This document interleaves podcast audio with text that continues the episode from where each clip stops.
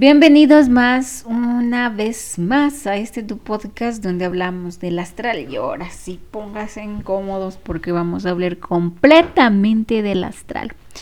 Y con esto quiero iniciar sobre este que me encanta este director Christopher Nolan. Qué películas que ha hecho por Dios. Tampoco es que ah, pero son películas supremamente eh, que te revelan la verdad.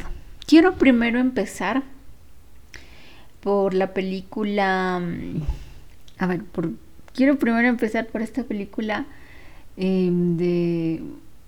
Es que todas tienen relación del tiempo. Todas, todas, todas, todas. Empecemos por el origen.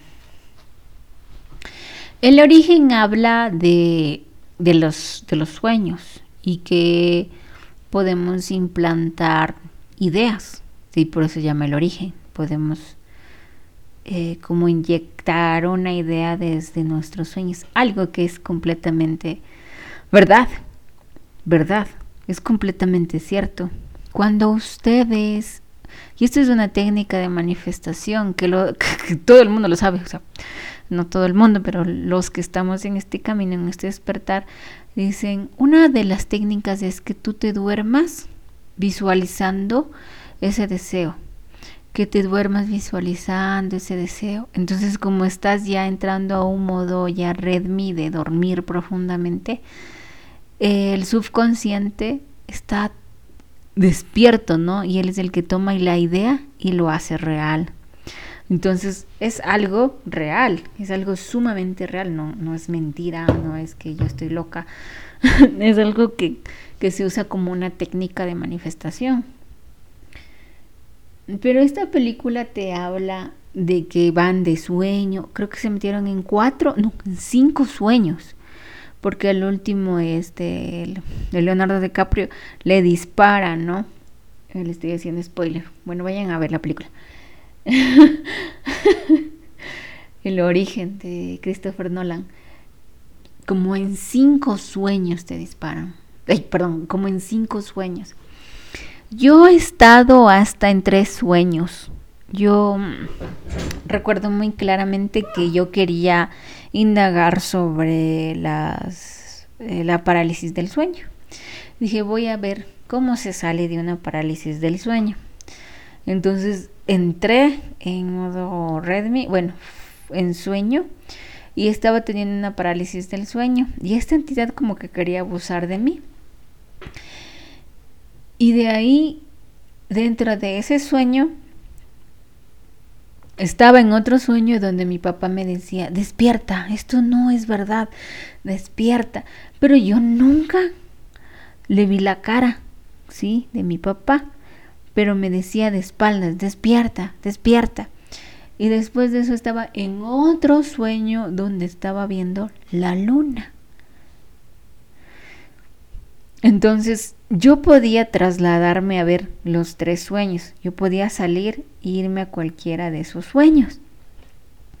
Y luego de eso yo me desperté primero de este de, de la parálisis Luego me desperté del que mi papá me decía despierta, despierta. Y luego me desperté de, de este de, donde estaba con la luna. Luego de eso yo me quedé muy como mm, pensativa, ¿no? Dije tres sueños, es, es mucho.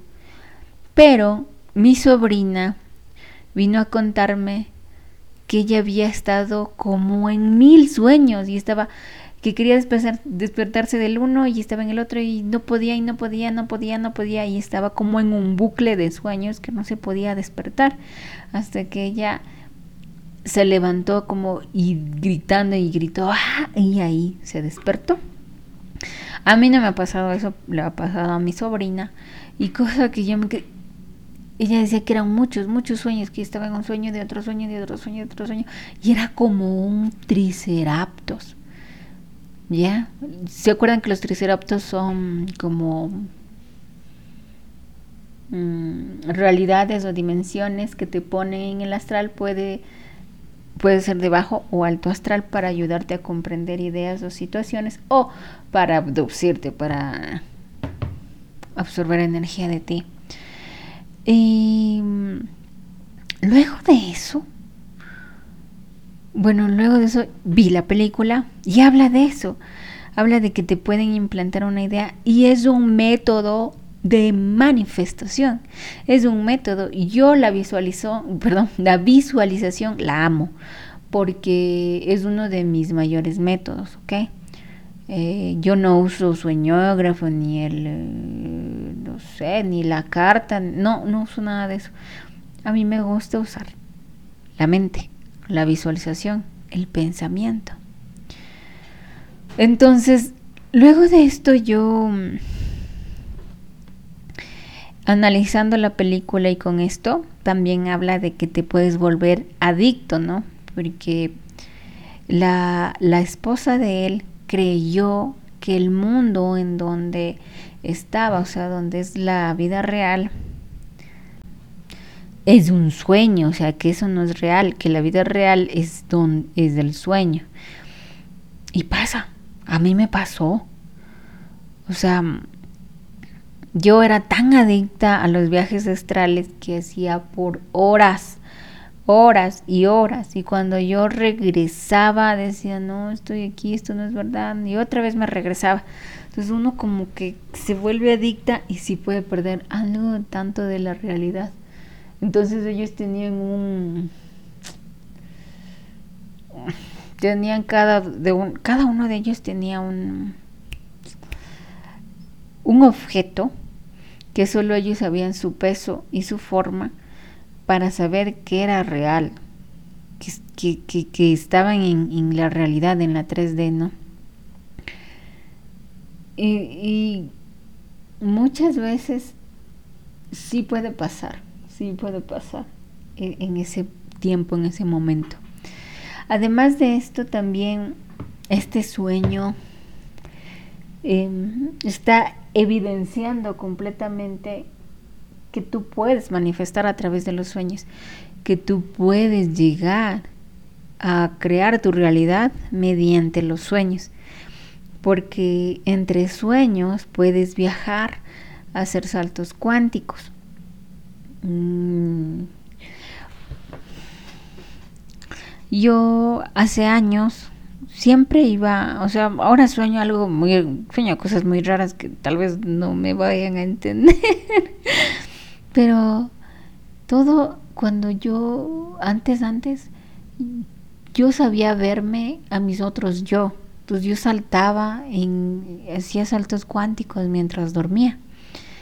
Pero yo me veía como una espectadora, luego me veía como yo misma o luego yo me veía tomando el personaje de alguien más. En cada uno de los sueños siempre me dejó una lección de aprendizaje. Dentro de estos sueños que yo realmente tuve, me conecté mucho con, con el controlar mis sueños. Y aquí entro al, que el tiempo no existe. Y aquí va esta película Tenet, que es que habla del tiempo, que ellos retroceden entre líneas, que adelantan. Tienen que verlo varias. Yo los vi varias veces esa película para entenderla bien. Entonces habla de esto, ¿no? De que el tiempo realmente no existe. ¿Por qué? No sé si escucharon mi podcast de mi mamá que, que falleció. Yo en el mes de octubre me acuerdo que llegamos de hacer compras en el mercado, o en el mercado donde venden las frutitas, ah, por Joa, que es acá en Pueblito. Y, y yo llegué súper cansada, no sé por qué, pero no hice nada, solo hice más que comer. y llegué súper cansada, y me acosté. En ese sueño, estábamos en la habitación de mi mamá y estaba abierto, abierto las ventanas, la pared. Y realmente yo me quedé como, ¿qué estamos haciendo aquí? y me decía, en esta vida fui tu mamá, pero ya no. Recuerda que somos maestros, me voy. Y yo le decía, no, gracias por ser mi mamá. Y lloraba y lloraba. Pero eso pasó en octubre, en una tarde. Y luego mi mamá falleció en enero. No era una premonición. Como el tiempo no existe, eso ya había pasado. Por eso el tiempo surge desde aquí y desde la hora. La teoría del Albert Einstein. El tiempo es relativo. Bueno, eso vamos a abarcar más adelante. Siempre, o sea, siempre va a ser relativo, siempre. Recuerdo que cuando mi mamá estaba en el hospital en mayo fue algo horrible porque sufrió mucho con tantas inyecciones y ay no fue horrible verle sufrir y que ella ponía toda la fuerza y no no, no, no, yo creo que esos métodos deben cambiar sinceramente y lo vamos a hacer, vamos a cambiar esos métodos infrahumanos porque son infrahumanos. Bueno, eso no es el tema. eh, recuerdo que mi mamá ya estaba mucho más allá en el plano astral y yo entraba y me porque nos turnábamos para cuidarle en la noche. Y yo entraba y ella me decía ¿por qué entraste con ese joven? yo sé ¿cuál joven? era era un ángel de la guarda que tengo. Y digo no sé ya pero ya se fue y de ahí dice que o sea mi mamá veía niños y le sonreía así a la niña y yo también le veía, ¿no? Y de ahí mm, hice un viaje astral y le vi a la niña y digo, ¿y tú quién eres? Y me decía, yo soy tu mamá de pequeña. Y de ahí como, ¿y qué vamos a hacer? Vamos, quiero que me ayudes a ver en dónde voy a reencarnar. En ese momento nos fuimos a ver en dónde reencarnar. Regresamos y dijo, ya está. Pero yo vi dónde iba a reencarnar. dije, aquí está bien sí, me gusta. Y regresamos y dijo, gracias. Pero dijo mi mamá, o sea, mi mamá regresó en la forma física que iba a reencarnar en otra dimensión. Me dijo, gracias, estoy bien. Y yo así como, pero mi mamá aún está aquí. el tiempo no existe. El tiempo no existe. Todo sucede aquí y ahora. El tiempo no existe. Y ella ya estaba en otra reencarnación. Yo me quedé así, wow. Y mm, aquí va esta película, ¿no? Que es Interestelar. Brutal la película, para mí es lo mejor. Yo me veo todos los días.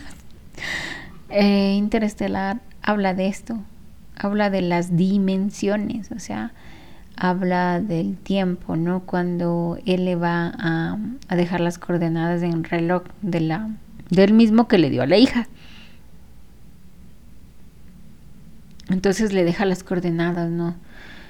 Y, y ahí dice, el, el robotcito, que no me, no me acuerdo el nombre, dice, estamos, él, creo que sí funcionó porque están cerrando el Triceratops. Entonces se empieza a cerrar ese triceratops. Era un triceratops que la humanidad mismo puso ahí, que seguramente ellos mismos pusieron ahí, para que se expanda tu mente, se expanda tu conciencia y lo hagas, que dejes ahí la información. Y ahí va mi, mi, teoría, ¿no? De que hay triceratops de bajo astral donde te abducen y dicen, ay, sí, soy la Virgen María, ay, sí, sí, pero no, que es una entidad y tú debes leerlo con la energía. Y aquí lo he analizado mucho porque en muchos de mis viajes astrales yo he analizado que he entrado en triceraptos, pero yo los he visto como muy, muy terrenales. Y es como que me tratan de explicar de una forma que yo pueda entender que yo pueda comprender lo que está pasando. Y eso es lo que a mí me, queda como bastante en shock, porque yo pensaba que solo había triceratops de bajo astral, pero hay triceratops de alto astral. Entonces, una vez hicimos contacto con una entidad de una 5D y él decía, el tiempo no existe. El tiempo para mí es, es, es como ver cuadros de lecciones de aprendizaje. Y si tú te pones a mirar en tu vida, que es el tiempo, ¿no? Porque el tiempo muchas veces define, ¿no? Te dice, aquí me gradué del colegio, aquí me gradué de la U, aquí fue mi primer trabajo. Pero si lo defines desde, desde una forma más con discernimiento, puedes entender que son lecciones, que cada línea del tiempo que has tenido han sido lecciones y que todo sucede desde el aquí y el ahora. Y todo eso a mí me queda como... Este Christopher, Christopher Nolan sabe cosas. ¿Qué más sabes? Dime. Dime qué más sabes. Entonces, el, eh, eh, em, lo, lo, que más recalca yo veo en cada una de, de las películas es el sentimiento del amor porque en esta película de El origen, Leonardo DiCaprio amaba a su esposa y tal vez por eso él no podía despegarse tanto de su subconsciente y eh, siempre le tenía en la mente a su esposa todo el tiempo. Igual en Tenet, este hombre que era morenito, se llevaba súper bien con este amigo, ¿no? Y, y, él vio cómo murió. ¿Por qué vio? Porque vio, porque vio las líneas del tiempo y en una línea del tiempo vio que ahí le mm, disparaban. Y él le dice, le da unas palabras, ¿no? De, de que gracias y esto y que no sé qué. Pero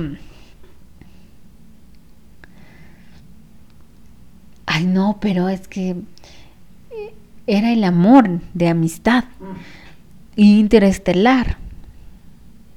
Interestelar, perdón, interestelar te da un discursazo de amor, porque te dice, ay no, te dice, tal vez el amor es algo poderoso que nosotros aún no logramos entender y que sea una dimensión de que trasciende, ¿no? Y que aún no lo logramos entender.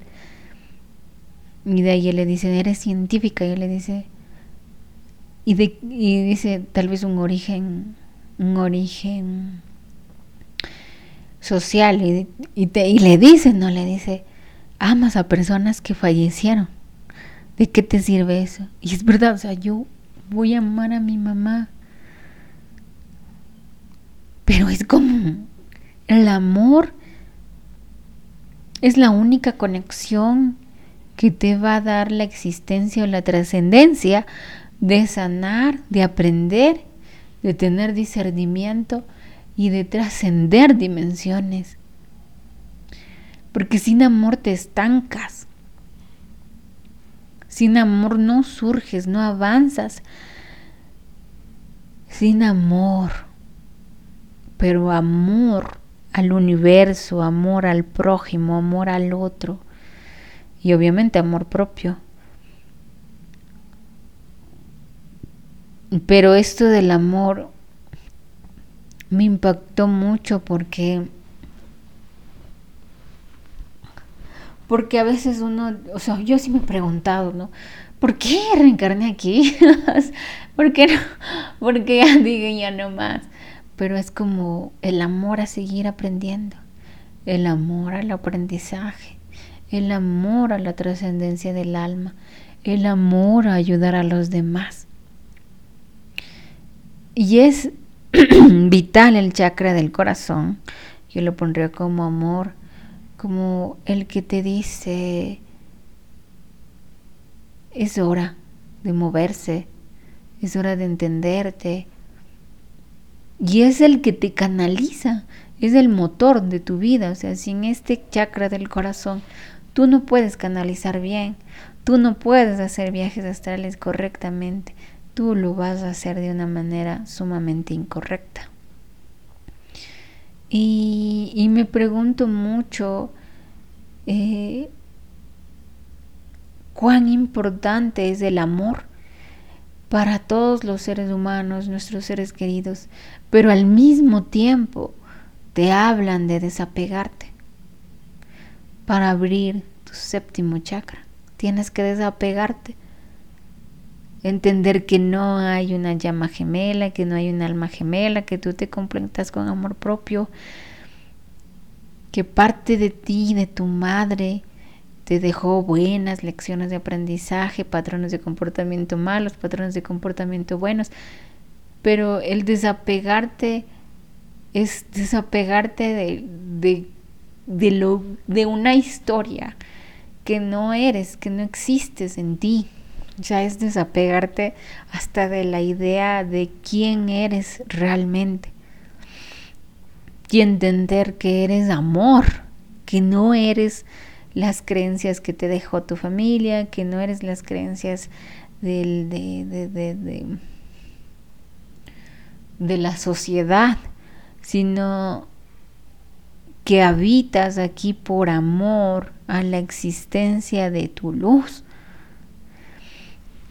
y es como muy paradójico porque te incitan a amar, pero también te, te incitan a desapegarte.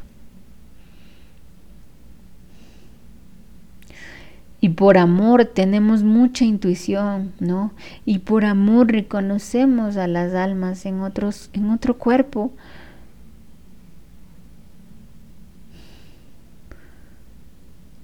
Por amor, o sea, es amor el reconocimiento de la existencia del otro. Y sin amor no tienes trascendencia. ¿Por qué? Porque si yo me quedo atorado en el plexo solar contra unas del papá, de la mamá, si yo me quedo atorado, si yo me quedo atorado, realmente no perdono y vivo en venganza todo el tiempo, no voy a trascender al amor. Y yo me preguntaba eso una tarde, cuando yo trataba de perdonarle a mi papá hace años. Y, y dije, ¿de qué me sirve esto? Ya lo que pasó, lo, lo que pasó, lo que pasó ya, no importa, culpa mía, culpa de él, no importa. No me sirve de nada seguir teniendo este odio porque no me lleva a ningún lado. Y ahí es cuando se fue, se fue el dolor. El día que lloré por mi mamá, que fue el sábado, era, era el hecho de que no entendía por qué tuvo que sufrir tanto aquí. ¿Por qué? ¿Por qué? Hasta que entendí que tanto mi padre como mi madre sí, se comportaron con estos patrones de comportamiento para que la generación cambie, para que veamos los ejemplos de lo que no hay que hacer. Y puede ser que haya sido un sacrificio muy fuerte de las dos partes, porque lo canalicé pero gracias a eso la generación ha cambiado, ha trascendido. Y fue por amor, no a la familia, no al hogar, fue por amor al conocimiento, fue por amor al discernimiento, a cambiar la generación de un mundo, de un patrón, de una estadística más. Man, perdón, físicamente escrita aquí en la 3D. Y es amor. A veces uno no entiende en su totalidad lo que es el amor, pero es la única fuente de energía que te llevará al conocimiento y a la luz, acompañada del desapego. es muy loco, pero es así.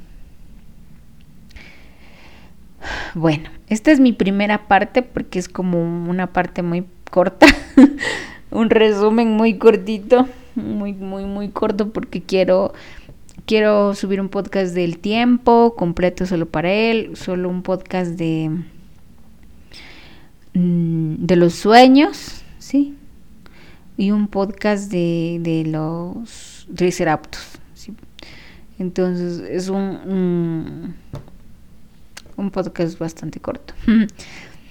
Les amo. Si desean un taller de sanación conmigo, una terapia y una sanación astral, les invito a que me dejen su...